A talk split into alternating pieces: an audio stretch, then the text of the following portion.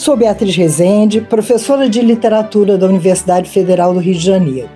Participei da escolha dos 10 livros finalistas do Prêmio Oceanos de 2021.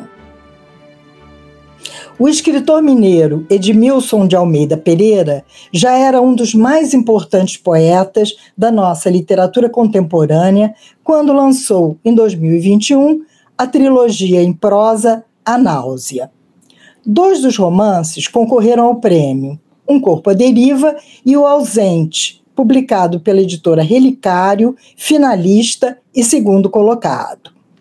O romance é a narrativa da vida de um casal amoroso que vive nos ermos do campo, distante das pessoas, próximo dos perigos. A vida longe das cidades nada tem de idílica. Seus espaços são cercados de violências, combates e vinganças, como mostra a narrativa do homem angustiado. É romance, mas a beleza das palavras do poeta continua presente. Edmilson lê aqui trecho de O Ausente. São quatro horas da manhã. Não há sinal do sol que entra pelo curral e faz as moscas brigarem. Nenhuma res ruminou. Nada se escuta na distância da porteira ou na comieira da casa. Não sei há quanto tempo estamos aqui. Sei que te chamei, minha flor, meu amor. Tenho há muito colhido os ramalhetes de sempre viva e os deixado sobre a mesa. Gostas ainda?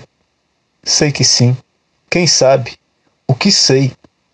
Continuamos enfiados no destino como linha na agulha indo, vendo, persistentes na lira do teu compadre Zelino, que dizia: Réis de preto rico, demora a enricar. É uma injúria que não devia ser, mas está por todo lado. Por causa dela nos rebelamos, perdemos prestígio, viemos parar nesse deserto, entre os braços torcidos caímos. Enricamos, subimos a escadaria, amamos esse ausente, lugar de aves esguias e flechas que atiramos, quando necessário.